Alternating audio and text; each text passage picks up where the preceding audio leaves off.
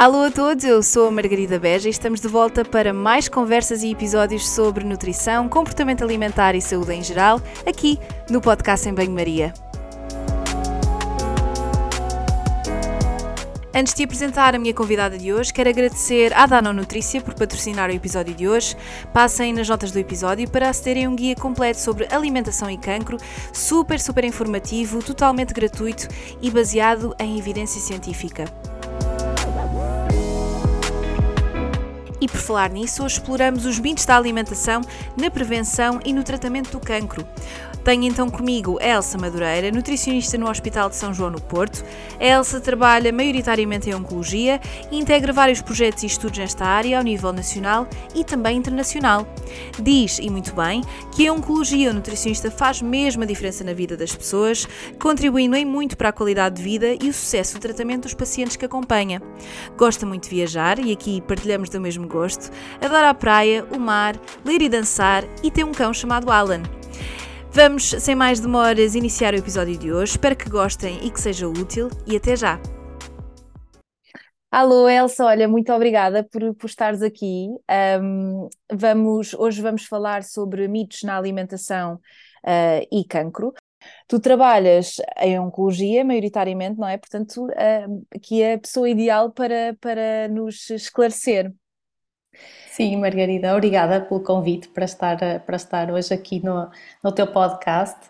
É com muito gosto, ainda por cima a falar de uma coisa que, que, é, que, que eu acho que é super importante, uh, porque de facto condiciona mesmo muitas vezes a vida destas pessoas que estão em tratamento e que, e que, e que vivem no pânico às vezes ou com muito medo de algumas coisas da alimentação Uh, e realmente isso, a maior parte das vezes, sem qualquer, sem qualquer necessidade de fazerem algumas restrições ou, algum, ou algumas escolhas, outras vezes muito perigosas, uh, e, e, que implicam muito com a qualidade de vida destes doentes, que é acima de tudo aquilo que nós queremos uh, privilegiar.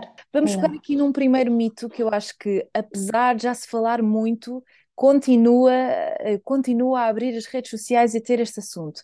Dieta alcalina e cancro. É verdade que o ambiente acídico promove o crescimento do cancro e por isso temos de mudar a nossa alimentação uh, tendo isso como base?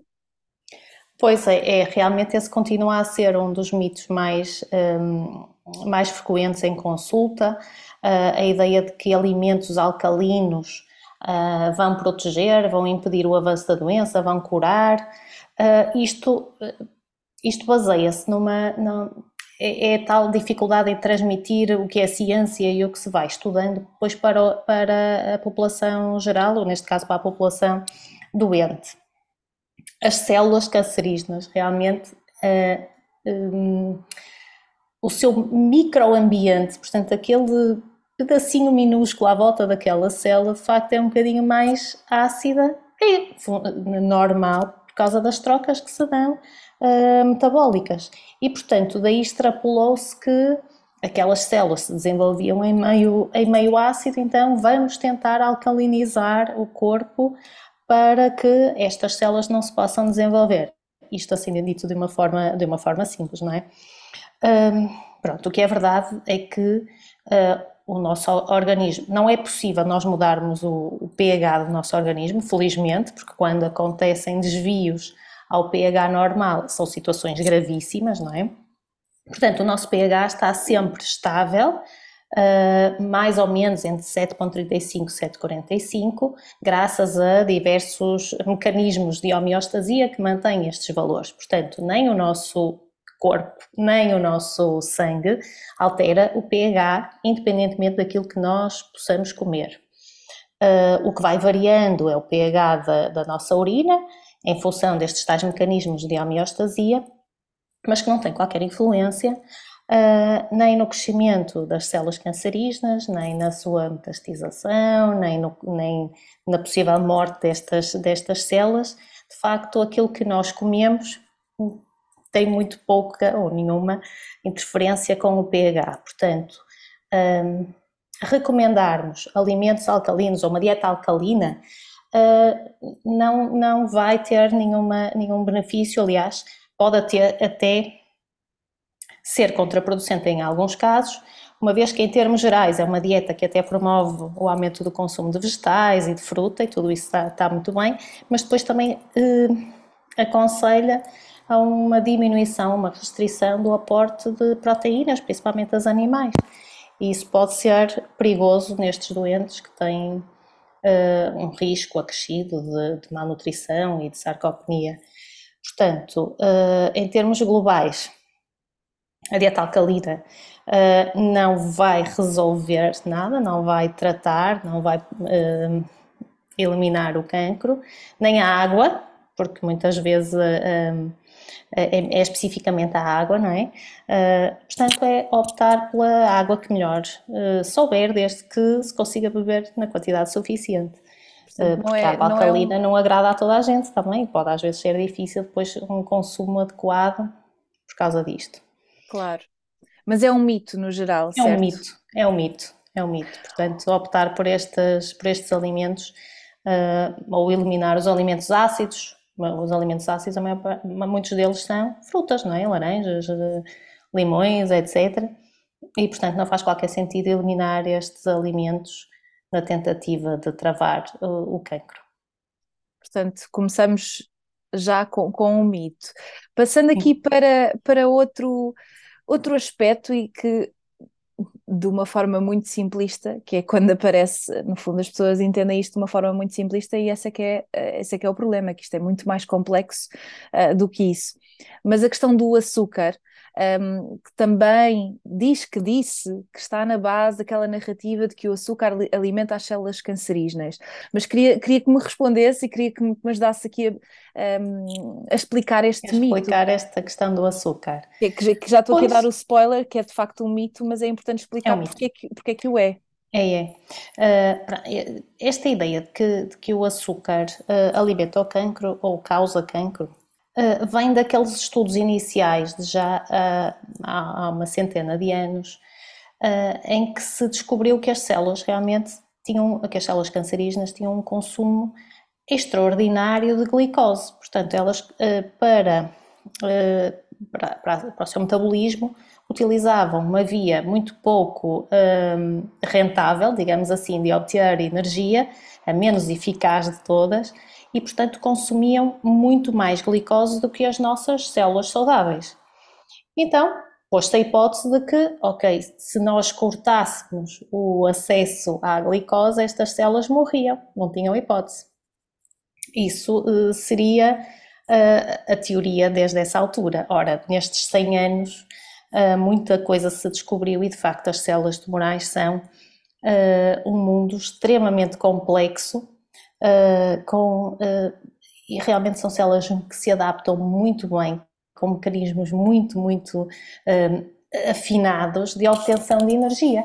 E realmente elas obtêm energia desta forma ineficaz de obter energia através da glicose, mas também conseguem obter energia de muitos outros substratos e aliás, por isso é que nós vemos que os doentes, na maior parte das vezes, perdem peso, perdem massa muscular, também à custa de, do metabolismo destas células. Portanto, reduzirmos toda esta complexidade a dizer que as células se alimentam de açúcar, eh, de facto, não, não é, é, é reduzir demasiado. Depois, porque a glicose, como nós sabemos, um, pode provir de inúmeros de inúmeras fontes alimentares.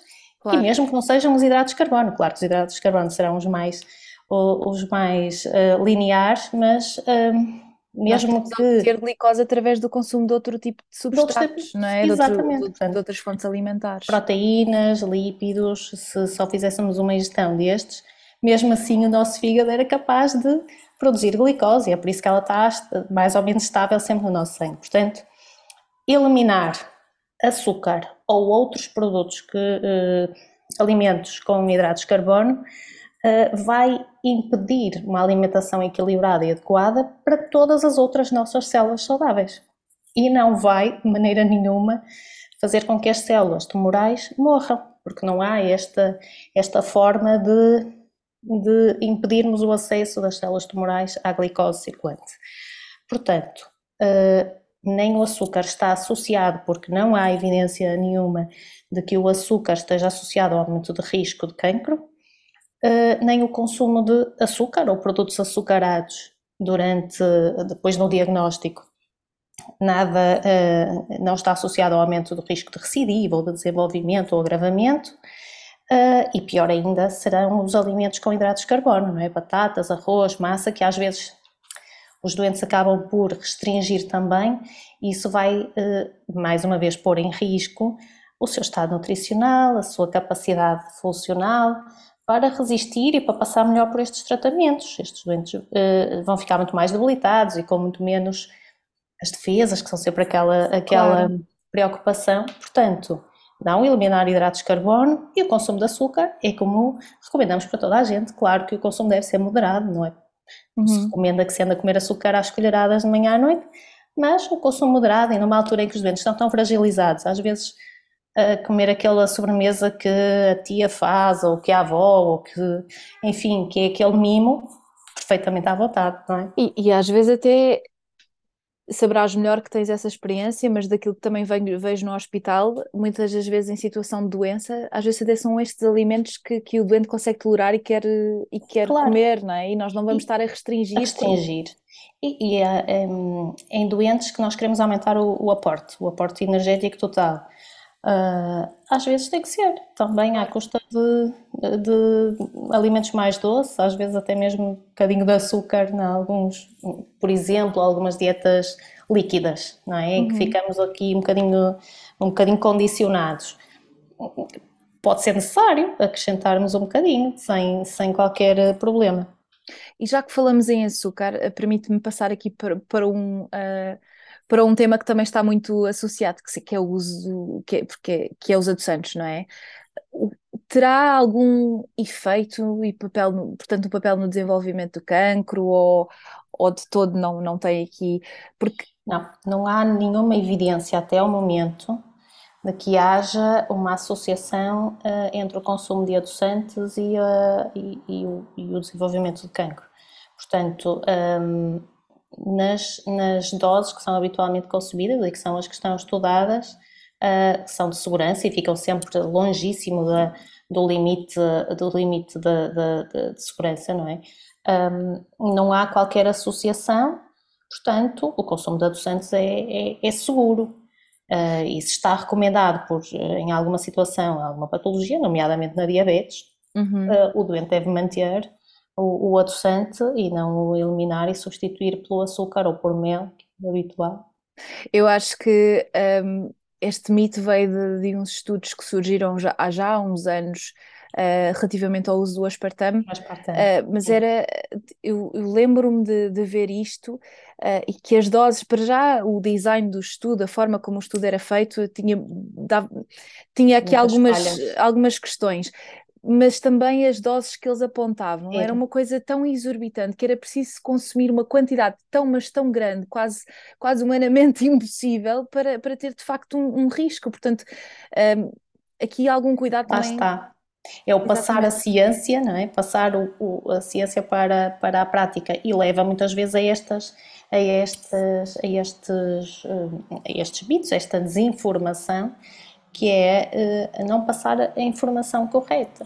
Claro. Uh, e alarma e assusta e leva as pessoas a, estes, a, a tomarem às vezes escolhas e a fazerem uh, opções com base em, em às vezes este, estas notícias claro. alarmistas, não é? sensacionalistas, saiu este estudo que diz isto assim assim e, e pronto, e as pessoas lá está, agarram-se a tudo, a tudo o que puderem, não é? E relativamente à soja, uh, também aqui associado ao boom das dietas vegetarianas, e ainda bem, eu acho que, acho que é uma coisa até relativamente positiva, não é? E um, aqui a promoção de, eh, de mais fontes proteicas de origem eh, vegetal, vegetal, neste caso também vindo, vindo aqui a soja, por por ter uma estrutura, eh, uma molécula semelhante aqui ao estrogênio, que é aquilo que aparece muito, é aquilo que se fala muito, não é? Quando se aponta a soja como aqui o, uh, um aspecto negativo e associado ao cancro. é verdade que promove mesmo o seu aparecimento, uh, que, que, nós, mulheres especialmente, devemos restringir o consumo de soja, ou isto não passa também de, de um mito? É, não passa também de um mito, mas ainda é muito ainda é muito prevalente. E, e, principalmente em mulheres já depois do diagnóstico de cancro que ficam um, que ficam sempre com esta com esta questão. Um, e se por um lado temos doentes que, que eliminam completamente, a soja uh, realmente tem tido um aumento de consumo uh, aqui em Portugal nos últimos anos, mas não era um alimento que fizesse parte da, da, da alimentação da maior parte da nossa população. Uh, e algumas um, mulheres, especialmente as mulheres com cancro de mama, um, acabam por incluir depois a soja na sua alimentação depois do diagnóstico.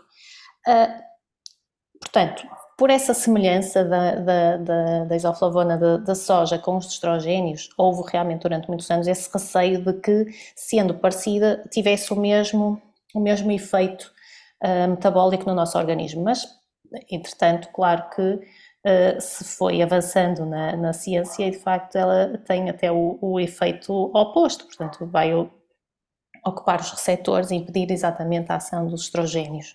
Portanto, parece até ter um efeito protetor.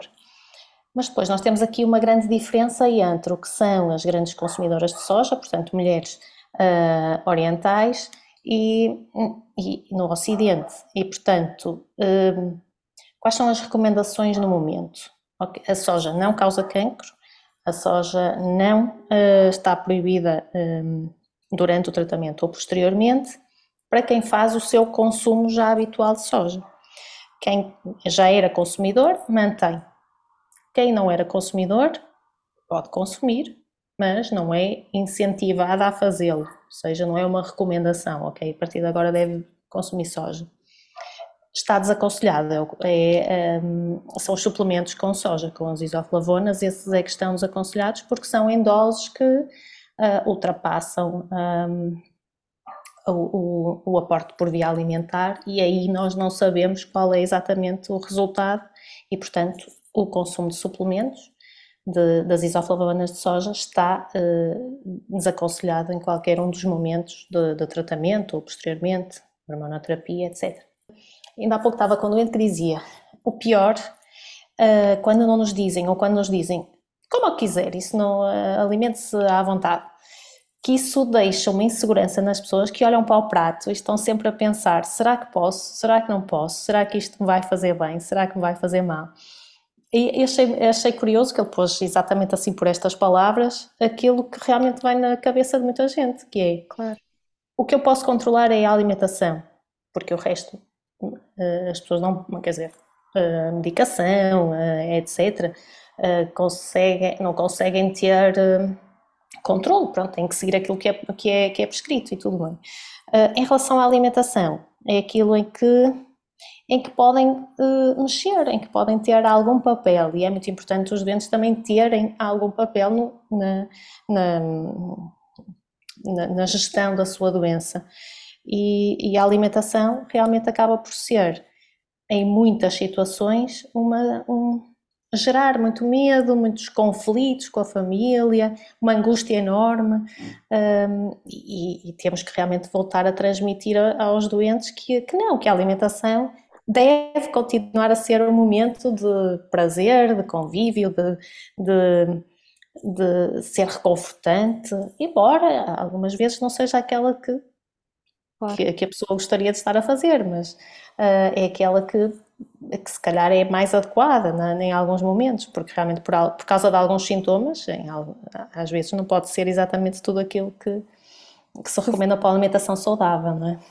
Falaste aqui de um aspecto importante que é, que é este, este sentimento de controlo e que às vezes não é tanto por, eh, por saber que aquele alimento pode ter um aspecto benéfico ou não, é a pessoa também ter aquele sentimento que está a fazer algo em prol da cura, não é? Este aspecto mais, mais emocional e, e eh, da coisa, de já que eu não já que eu tenho de esperar às vezes que o tratamento funcione ou, ou, que tenho de esperar pela cirurgia ou algo do género eu, eu estou tenho um papel ativo e estou a fazer algo um, claro que nós compreendemos que este, que este, que este fenómeno, que esta vontade de querer controlar a comida e, que, e, de tentar procurar alguma coisa que contribua para a cura, entre aspas, não é? Que seja também um, um tranquilizador e, e, que, e que possa dar aqui a sensação à pessoa que pode estar a fazer algo, mas é importante é que este tipo de movimentos não, não tenham impacto no estado nutricional e que não, não contribuam para restrições desnecessárias e também para uma,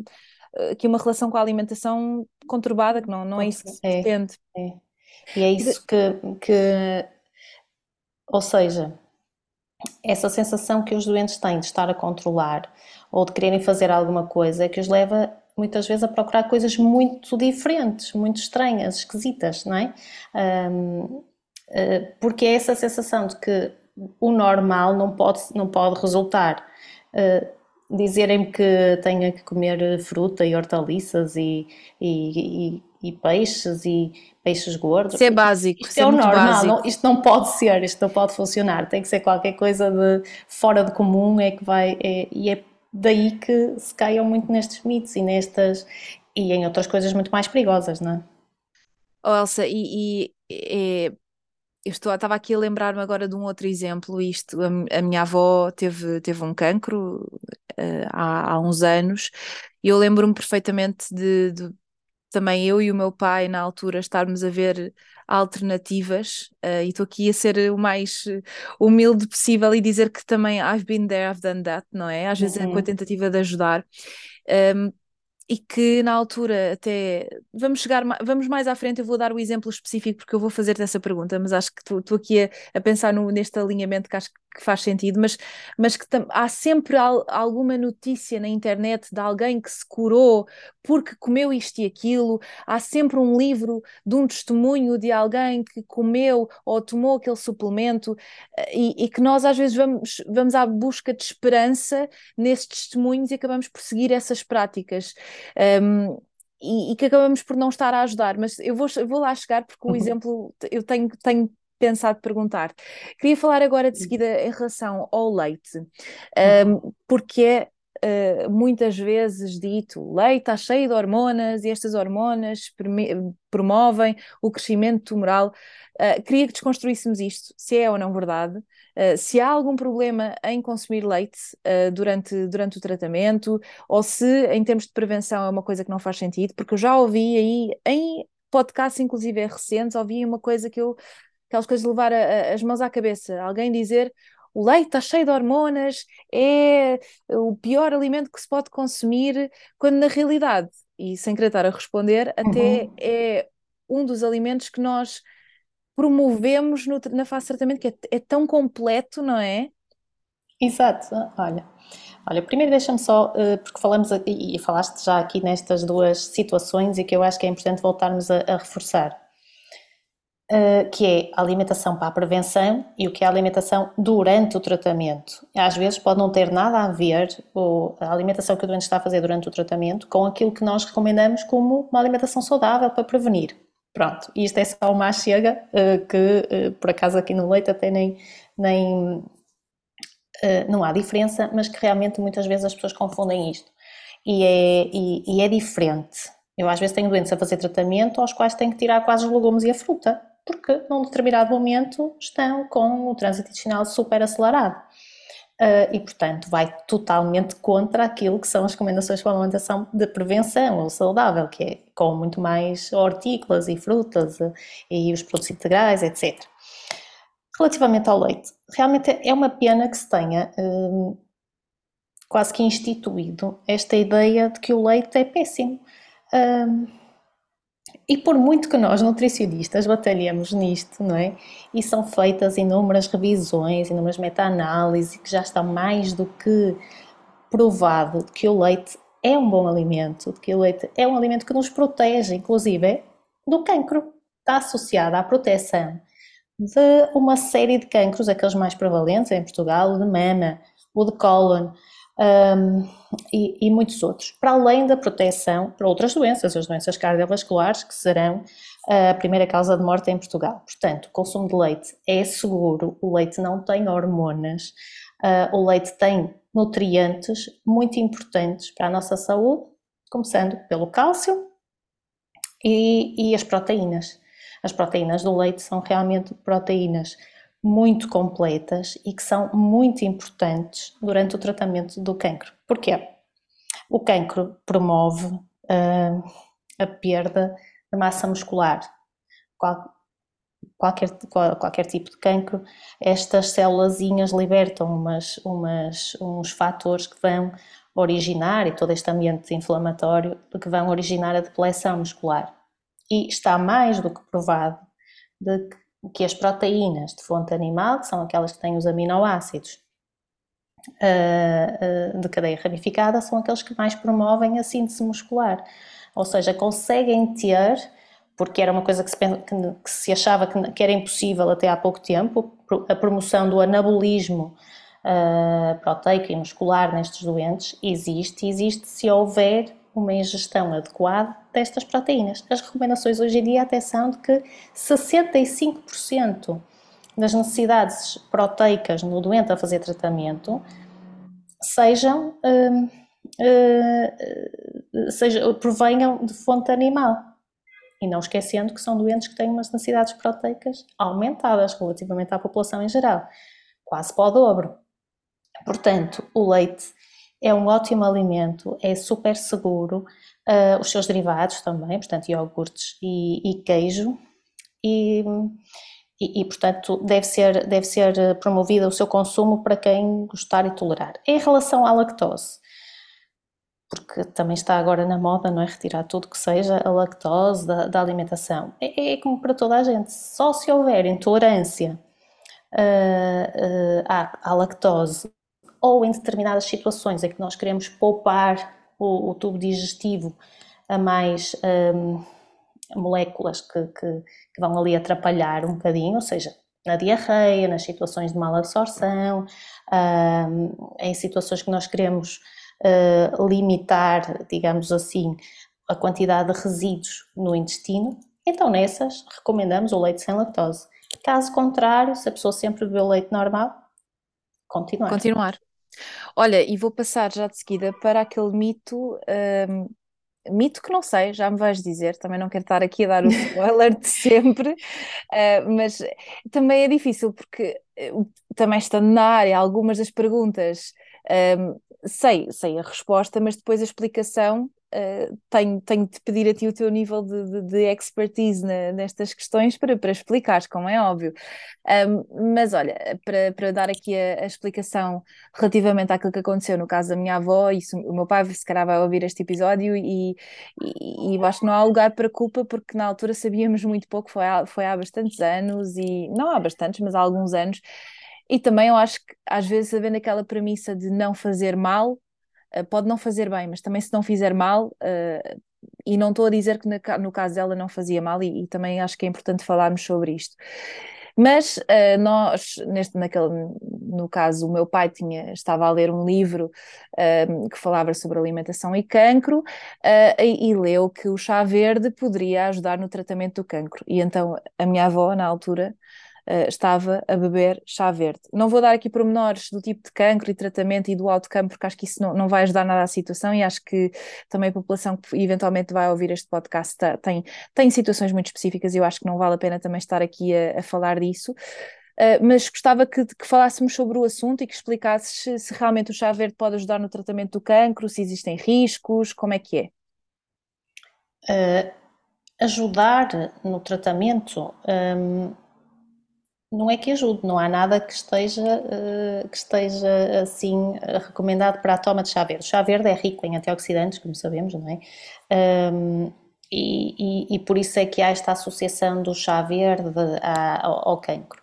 O chá verde é, é recomendado vá, como, como protetor, portanto, como, como, como pré ou antes prevenção. da prevenção Sim, senhor. Durante o tratamento tem algumas questões. Estas, estes antioxidantes, um, em quantidades uh, mais exageradas, podem interferir com muitos dos fármacos.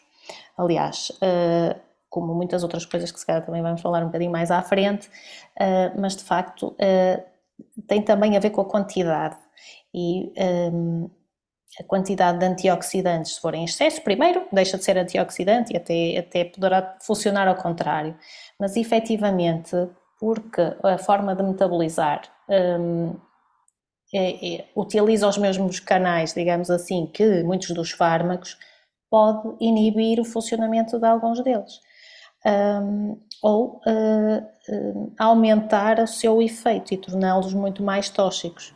Portanto, um consumo, beber um, uma chavinha de chá verde ou duas por dia será perfeitamente pacífico no sentido que é inócuo. Claro. Não vai tratar, não vai ajudar, não vai coadjuvar, pelo menos não há ainda evidência de nada disto. Mas uma chave ou duas não será, não será problemático, desde que, não esquecendo que o chá verde também tem cafeína e que pode ser contraproducente também em algumas situações, uh, nomeadamente, uh, volto a falar nas situações de alterações do trânsito intestinal, mas em situações de ansiedade, de, de patologia cardíaca ou de risco aumentado, que está aumentado muitas vezes com a, com, com a quimioterapia. Portanto, uh, cuidado, cuidado com o chá claro. porque de facto ele não vai tratar uh, e pode ser contraproducente. Boa. Hum, acho que devíamos ter feito este. Bem, na altura ainda nem sequer tinha. Nem sequer me tinha licenciado, portanto, pois. e lá está, pois. dar aqui o meu exemplo, porque muitas famílias certamente querem ajudar, vão ler, mas não estão a ajudar em nada porque estas, estas situações são tão delicadas que o melhor mesmo é informarem-se com alguém que sabe, com um nutricionista e que possam ter de facto uma resposta e até um, um, estratégias que possam ajudar a pessoa a manter o seu estado nutricional do que propriamente estar aqui a adicionar coisas que até podem interferir com o tratamento. Podem, podem. Muito frequentemente e muito mais do que aquilo que a maior parte das pessoas pensa. Claro. Olha, e em relação, quero passar agora aqui para um outro grupo, uh, estou aqui a, a saltitar de, de, de, grupos alimentares e, uhum. e de, de, alimentos. Um, mas acho que este também é um, é um clássico uh, e que uh, houve muito alarido há uns anos, lembro-me perfeitamente, estava, acho que estava pá, aí no último ano da faculdade, já não me lembro, no terceiro ano, um, saíram umas recomendações da OMS um, relativamente ao consumo de carnes vermelhas e carnes processadas e que deu tanto, tanto tanto que falar uh, na, nos mídia que houve quem deixasse de comer carnes vermelhas, que deixasse de comer um, fiambre, uh, e, e, portanto acho que era importante falarmos sobre isto. Um, acho que também era importante falarmos daquilo que é o risco, porque acho que é um conceito interessante para perceber isto. Em que é que ficamos? Podemos consumir uh, carnes processadas, carnes vermelhas? Como é que é? Olha, em, em relação à, à, à, prevenção, não é? começamos por aí, uh, de facto as recomendações são para fazer um consumo moderado. Um, também nada diz que temos que eliminar completamente. E há que distinguir aqui entre as carnes vermelhas e as carnes processadas. Exatamente. as carnes vermelhas referimos à carne de vaca, porco e cabrito, cordeiro, borrego, enfim, o que lhe queiramos chamar, destas, a estas famílias. Uh, as carnes processadas referem-se àquelas uh, carnes que, que, sofrem algum tipo de, de, de, processamento para as conservar. Portanto, os fumeiros, os enchidos, as salsichas, todos estes são então as, as ditas carnes processadas ou aquelas que, um, que são vendidas, um, os hambúrgueres pré-preparados, enfim, uh, estes preparados de, de carnes, os pátias, etc. Ou seja, em relação à carne vermelha, aquilo que nos dizem as guidelines para a prevenção é não ultrapassar meio quilo por semana. Portanto, meio quilo de carne de vaca e de porco já dá para comer muita coisa. Uh, em relação às, à, às carnes processadas, 50 gramas por semana. Ou seja, comer uma rodelinha ou uma fatinha de presunto é tranquilo portanto não acresce uh, risco. E depois, mesmo assim, quando estamos a falar do aumento de risco, comparando com outros fatores de risco para o cancro uh, em geral, este contribui realmente com muito pouquinho, não é?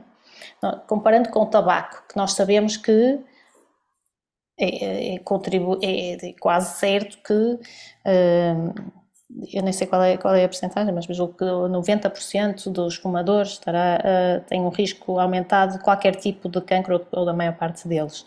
Enquanto que o consumo de carne relativamente a uma pessoa que consuma menos carne, o aumento é muito pequenino. Uhum. Portanto, hum, é isso que, que, que temos que, que, relativizar, não é? Não é de todo a mesma coisa alguém que coma o seu bifinho uh, por, por semana e ter este peso de que vai ficar com cancro. Um, quer dizer, não, não é comparável aos outros fatores de risco, como o tabaco ou o álcool, que esses sim são realmente fatores de peso. Não quer dizer com isto que seja então para comer à vontade, porque as guidelines dizem-nos dizem isso mesmo, consumir com moderação, que aliás é o que a gente recomenda uhum. em termos de consumo uh, de carne e pescado na prevenção. Uhum. Durante o tratamento, uh, Muitas vezes precisamos de aumentar mesmo o consumo destas carninhas vermelhas. Porquê? Porque são os grandes fornecedores de ferro, têm as tais proteínas que são importantes para a recuperação da massa muscular e, portanto, podemos ter que recomendar muito mais do que isto, uh, recomendar um consumo diário, recomendar uh, um, um, aumento da, da, da frequência com que se consomem, perfeitamente seguro. Sim, não vai aumentar nenhum risco, não vai aumentar, não vai contribuir para a progressão da doença, nem para a metastização. Um, o consumo de carnes processadas, continuamos a recomendar a tal moderação. Lá está, o doente está numa fase uh, complicada em termos emocionais, psicológicos, num, num, num, naquelas alturas a seguir à quimioterapia, em que tem uma anorexia brutal, náuseas, uh, uma série de sintomas em que tem muita dificuldade em comer, seja o que for. Apetece-lhe um pão com uma fatia de presunto. Claro que come o pão com a fatia de presunto. E sem qualquer culpa. A culpa normalmente vem da família, à volta, não podes comer porque isso vai te fazer pior. Dizer, não faz, não é? Ou, uh, o, uh, o risco, uh, quer, para, para, quer para o risco de, de, desenvolvimento de cancro, quer o risco que nós associamos às doenças cardiovasculares, não é? Com o consumo destes enchidos, são coisas à la longa, não é? Claro. Uh, este doente não vai ter nenhum problema por comer aquela, aquela fatia de presunto naquele momento tão. em que está tão em baixa, em que está tão, tão carente, em que está, enfim, Portanto, é preciso explicar isto ao doente e às famílias de que é uh, tranquilo, é perfeitamente uh, possível incorporar estes alimentos na sua alimentação, mesmo durante os tratamentos. E mesmo na prevenção, falaste aqui de, de, de, uma rodela e eu acho que às vezes as pessoas ficam fixadas do género, olha, eu ouvi Sim, aquele podcast... 50 gramas não é uma rodela. Exato, pronto. exato. Não, mas um, dizer aqui também, só para acrescentar, que assumindo que não são uh, alimentos que nós incluímos diariamente, semanalmente, se calhar, se eu estou aqui a pensar num restaurante ao pé da minha casa que é, que, que é só tábua de queijos enchidos e vinho, é tipo para mim e pão, aquela, aquela, aquela combinação perfeita. Quando certo. lá vou, provavelmente vou ceder essas, essas recomendações, mas vou lá uma vez de uma vez, vez. em quando. Portanto, é, é, dar aqui o exemplo de que às vezes consumimos muito mais do que aquilo que são estas quantidades, mas também são alimentos que nós esporadicamente, esporadicamente. Não é? Sim, estas recomendações vão no sentido de um, reduzir o risco não não, e, e, não cozinharem diariamente uh, com estes alimentos, porque também há quem o faça, não é? Diariamente inclui uma série de dos enchidos para dar sabor ao arrozinho, ou para dar sabor àquela, e põe lá o seu bacon, toucinho, etc. Isto é que se calhar diariamente não é, não é o desejável. Uh, lá está, fazer a, a, Santos de presunto de vez em quando, a tábua de, de enchidos num convívio com os amigos, é perfeitamente tranquilo. E sabes que isto é muito curioso porque eu trabalhando no UK, uh, ah, em que há um consumo, bem, então de bacon, uh, fa eles fazem sandes de bacon. É uma coisa quase Exato. tão normal como sandes de queijo. Queijo. É um sandes de bacon. Um, até quando tu vais aos supermercados, é muito curioso, porque em Portugal vês aqui uma secção pequenininha uh, com, com meia dúzia de opções, aqui tens Sim todo um corredor, não um corredor inteiro, mas uma, uma grande parte de um corredor com diferentes uh, tipos de bacon, mais curado, menos curado, com mais sal, com sabor. Portanto, também é, é, interessante ver estas, estas diferenças, não é? Porque de facto estas, estas recomendações são feitas de uma forma global, assumindo que também muitos uh, pontos do globo têm um, têm um consumo exagerado destes mesmos produtos e daí ser, ser uma recomendação que para muitos tem muito mais valor do que se calhar para nós, a nossa gastronomia uh, e que os Depende, isto, isto obviamente é um bocadinho discutível porque há pessoas que sim. consomem regularmente, mas também. É, sim, o nosso país também, também tem muito, tem uma, um grande também, consumo de peixes, não é? Também. Não o bacon especificamente, mas, mas chouriço. O, o, o chouricinho, o salpicão, o presunto é, é, é, muito, é, é, é muito prevalente aí. Um, e, mas lá está, é o consumo moderado, aquilo que estávamos a dizer, em determinadas nestas circunstâncias e com estas, com estas quantidades, é perfeitamente tranquilo. Portanto, não, há, não é preciso deixar de ir eh, comer a tábua de enchidos com os amigos um, para prevenir o cancro, há muitas outras coisas que contribuem para a prevenção sem precisarmos de entrar nos, na, na, nos radicalismos, não é? Uhum. Exato.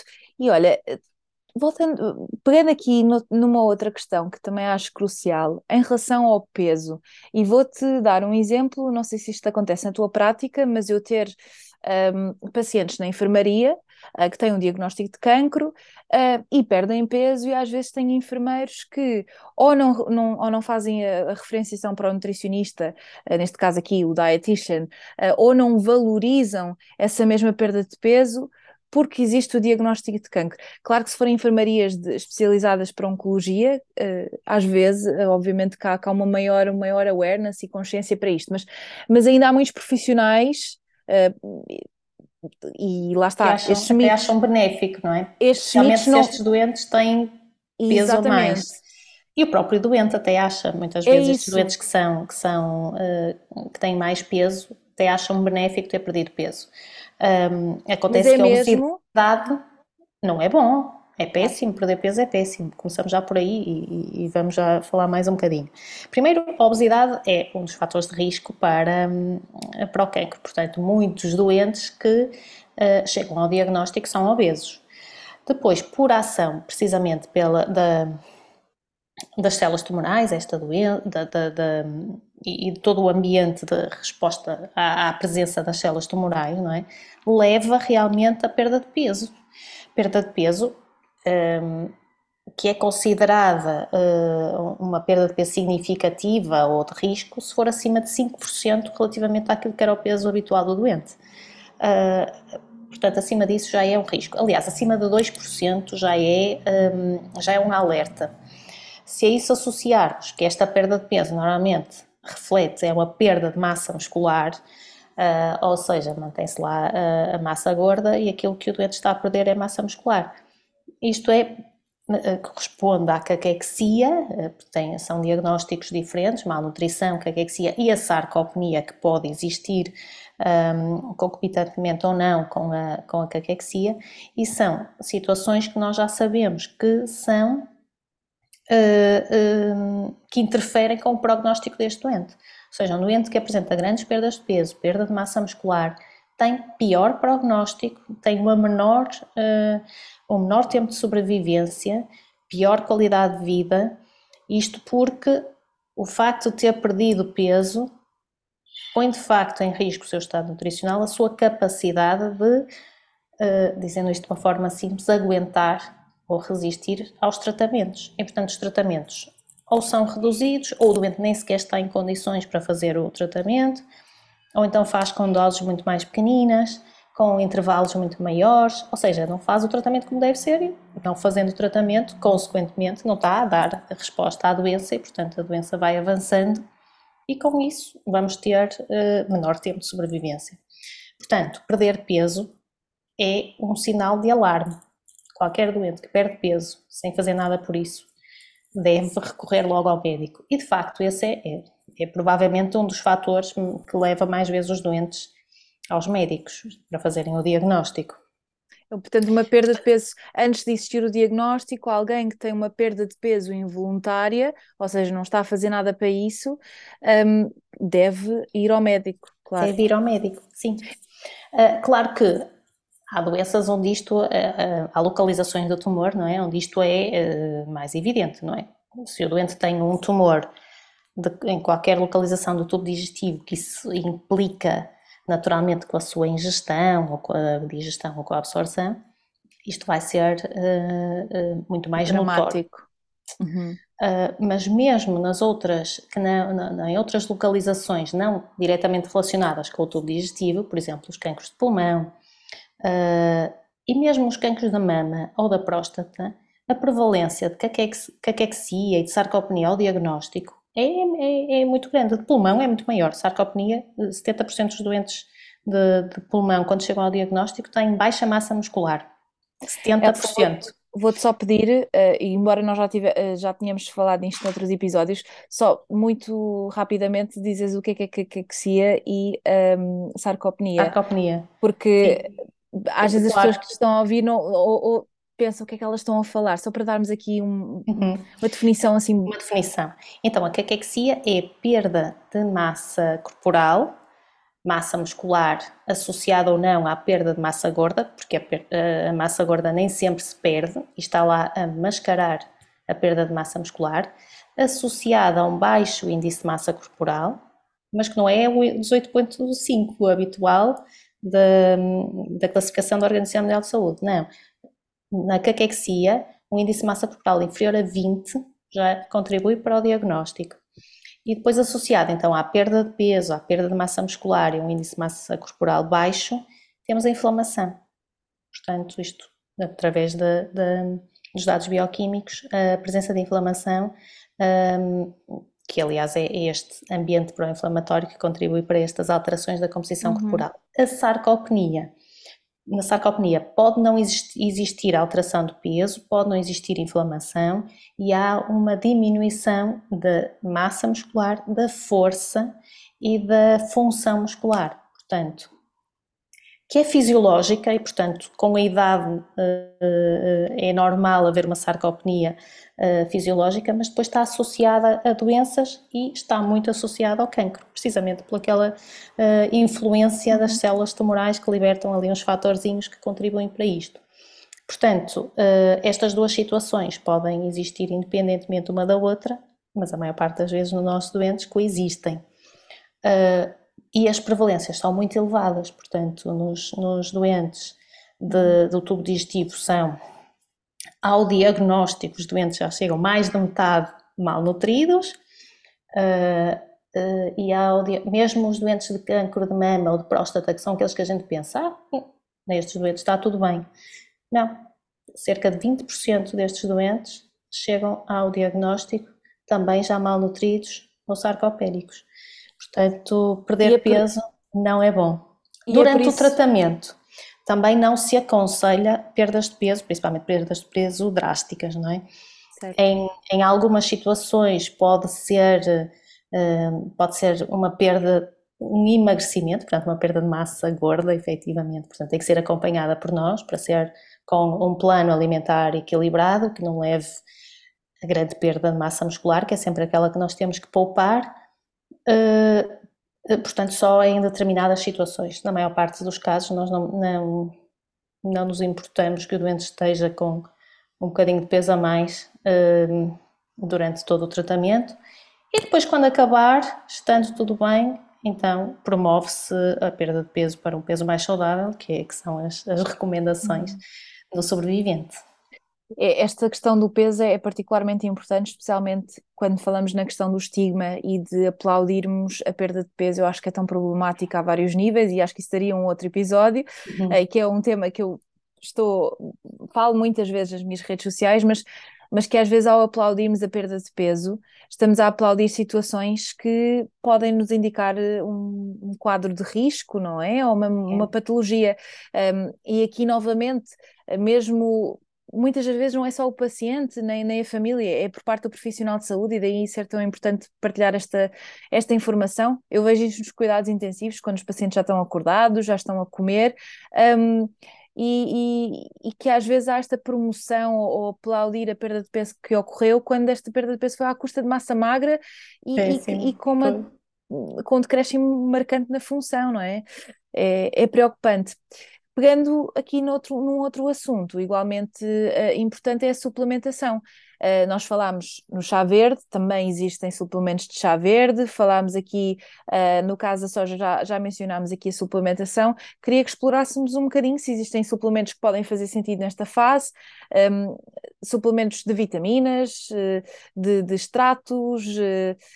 Conta-me um pois. bocadinho em relação a isto, que acho que é, que, que é importante as pessoas também perceberem esta distinção. Muito, é, é, muito importante. Aqui há, há, primeiro há que distinguir o que são suplementos, hum, suplementos alimentares do que são suplementos nutricionais orais. Uh, suplementos alimentares, portanto, são aquele, vitaminas, uh, minerais, mas também todos os, os suplementos de ervas, uh, que são vendidos livremente nas, nas ervanárias ou para farmácias online, então uma, uma enorme disponibilidade e que normalmente são com extratos de plantas em altas doses um, e que não têm qual, grande controlo, uh, enfim, das entidades reguladoras, não é?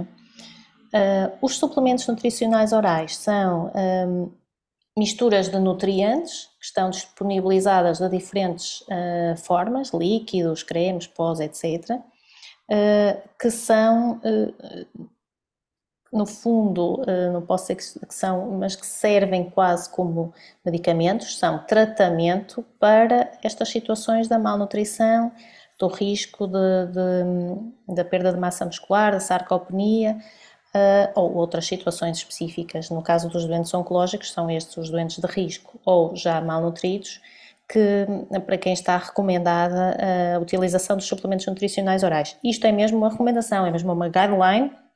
Doentes uh, em risco, já malnutridos, devem fazer estes suplementos, ou doentes a fazer determinados tipos de tratamento, nomeadamente radioterapia, nas zonas do pescoço, da cabeça-pescoço ou, ou, do tórax, um, até porque é terapêutica, tu, desculpa interromper-te, falámos aqui de. Porque nestes casos falamos mesmo em terapêutica nutricional, não é? É terapêutica é, é, não, que a nutri, não que a nutrição seja o tratamento do cancro, mas que é uma, um, algo até posso lhe dizer complementar, porque se a pessoa não estiver bem nutrida. Uh... Nós estamos a tratar outra patologia, estamos a, a contribuir, não é? O tratamento da malnutrição uh, exige sempre um tratamento multidisciplinar e, e o tratamento, a, a prevenção, o impedir que esta malnutrição progrida para a caquexia, para a sarcopenia, um, implica a recomendação destes suplementos. Estes suplementos têm composições nutricionais diferentes, uh, também dependendo da, situação clínica do doente, também dos gostos e da, daquilo que nós pretendemos, uh, mas hoje em dia há suplementos com um, com uma composição nutricional muito interessante e muito adequada precisamente para o tratamento de, destas situações, porque tem aqueles aminoácidos que nós queremos e que sabemos que vão promover a síntese muscular e tem outros nutrientes, nomeadamente os ômega 3, um, a vitamina D, que sabemos que são bons que são uh, adequados para, para estas situações. Uhum. E depois há inúmeros outros, não é? Com mais proteínas, com menos proteínas, com mais hidratos, menos hidratos, mais lípidos, etc., uhum. com, com nutrientes uh, específicos uh, para cada uma destas situações, mas a verdade é que, e há evidência científica, e por isso é que isto está nas guidelines, não é?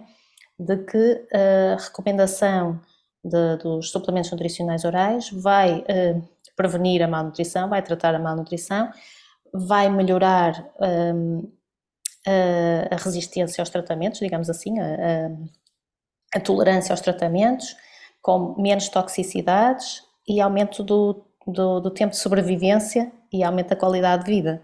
Isto já foi medido, é, são, são coisas mensuráveis uhum. e que nós sabemos que com a nossa intervenção nutricional, seguindo estas, estas estratégias, não é? Constantemente alimentar, implementação dos suplementos nutricionais orais, tem de facto resultados palpáveis uh, na melhoria do estado nutricional destes doentes e, consequentemente, da resposta aos tratamentos, que é no fundo aquilo que nós queremos. E, e só para acrescentar, porque uh, às vezes as pessoas fazem esta, fazem não, não percebem muito bem esta distinção porque efetivamente é, é diferente daqueles suplementos proteicos que se vê associados à, à, à prática desportiva. Portanto, são, são suplementos que efetivamente têm, têm um caráter mais uh, de terapia nutricional, muitas das vezes até têm volumes mais baixos porque as pessoas não toleram grandes quantidades e têm baixo apetite, têm consistências diferentes, sabores diferentes que também uh, que têm em conta, por exemplo, no caso da oncologia, as alterações no paladar. paladar, portanto, muito, muito frequentes, uh, exato.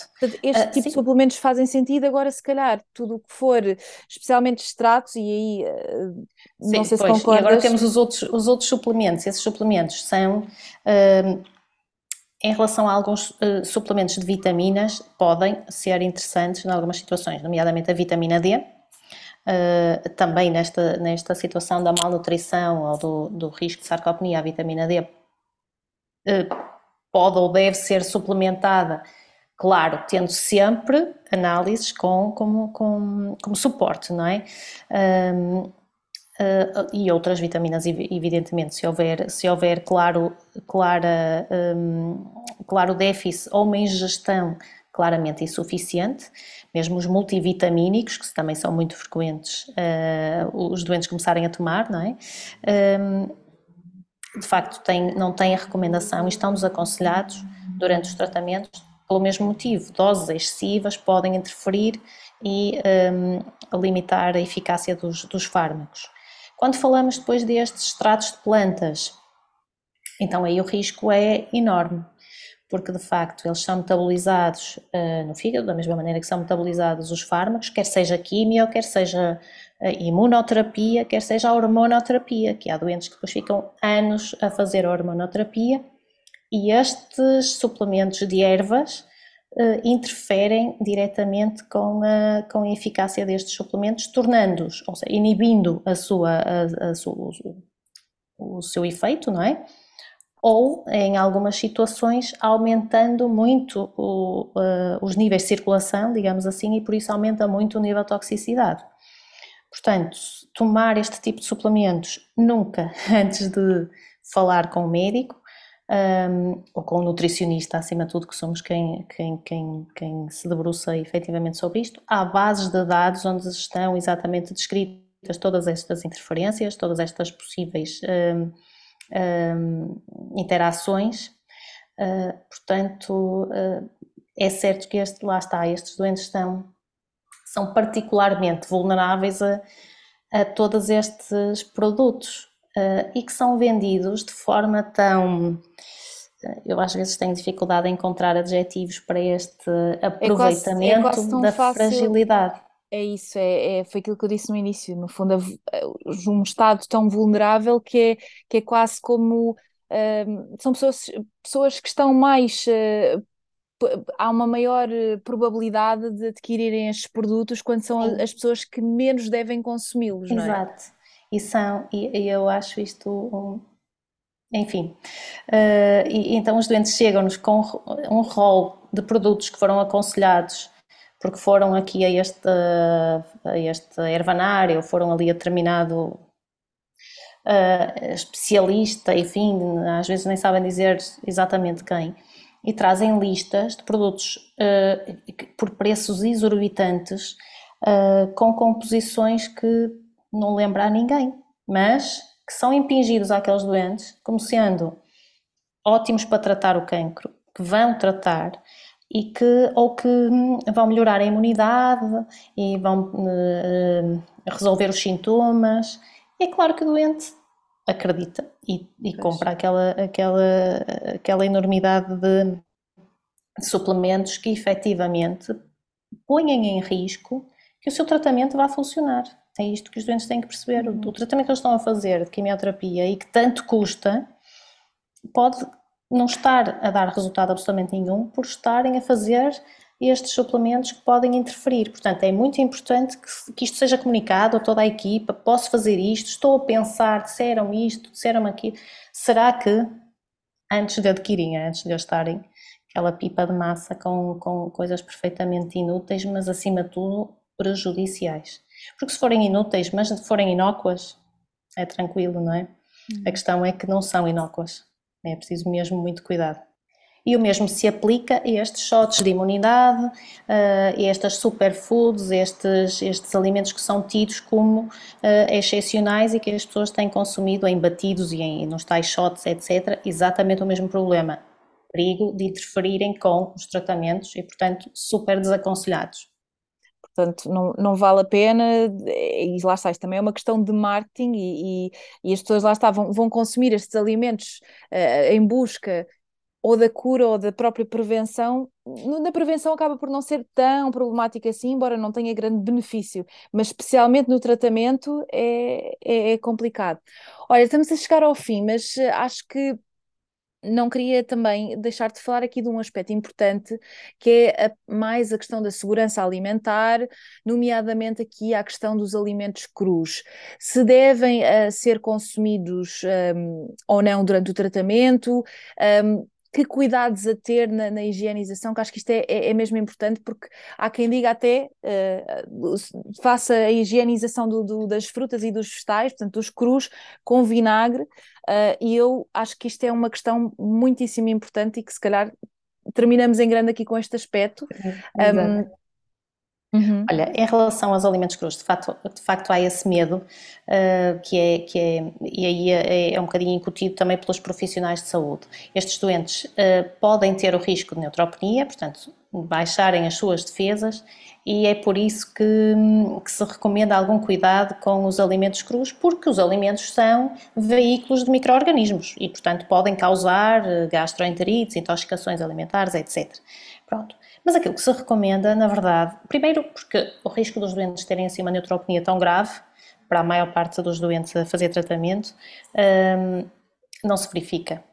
E as recomendações são ter cuidados de higiene e segurança alimentar como deveríamos ter sempre. Portanto, higienizar bem os alimentos, ou seja, lavar os alimentos com água corrente à partida seria suficiente. Aliás, durante muito tempo se recomendou, e nós continuamos ainda a recomendar em algumas situações, a desinfecção, não com vinagre, que é um mito, o vinagre não desinfeta, o vinagre mata os, os mosquitos ou as lagartas, mas não mata as bactérias, que é aquilo que nós queremos, é aquilo que nós queremos, e portanto desinfetar os alimentos com desinfetante próprio para alimentos seria...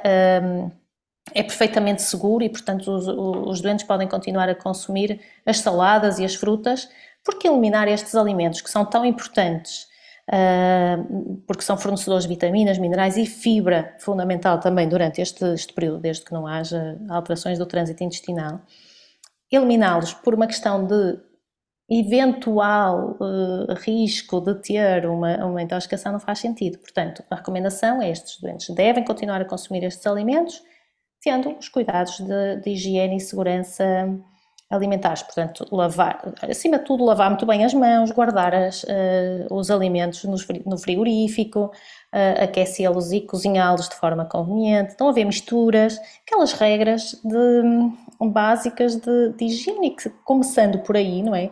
Os doentes não deixarem o tachinho da comida do almoço para o jantar em cima do fogão, uh, ou não deixarem o pacote de leite cá fora, ou aquecer o, o iogurte porque, é, porque é frio, são, são se calhar mais importantes do que estar a dizer ao doente não pode comer saladas, porque isso é restringir um grupo enorme de alimentos que fazem falta durante este período.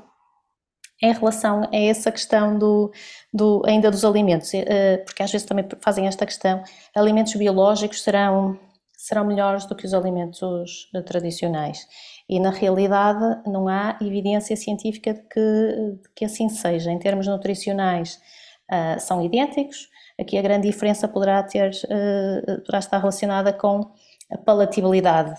Portanto, o sabor dos alimentos pode ser um bocadinho diferente e, nesse sentido, quem puder, porque também em termos uh, económicos um, pode não ser acessível a toda a gente, e só por uma questão de palatabilidade optar pelos biológicos. Caso contrário, não é eh, não há deste momento evidência de que, seja, de que sejam melhores do que os outros. E depois, para terminar, uma vez que estes, estes mitos uhum.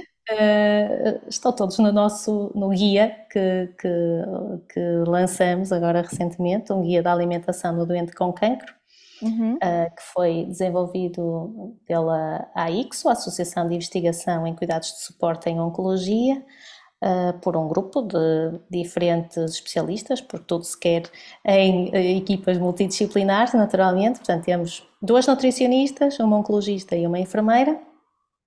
E tivemos o apoio da Liga Portuguesa contra o Cancro e da Nutrícia Danone na impressão e na, na imagem destes guias.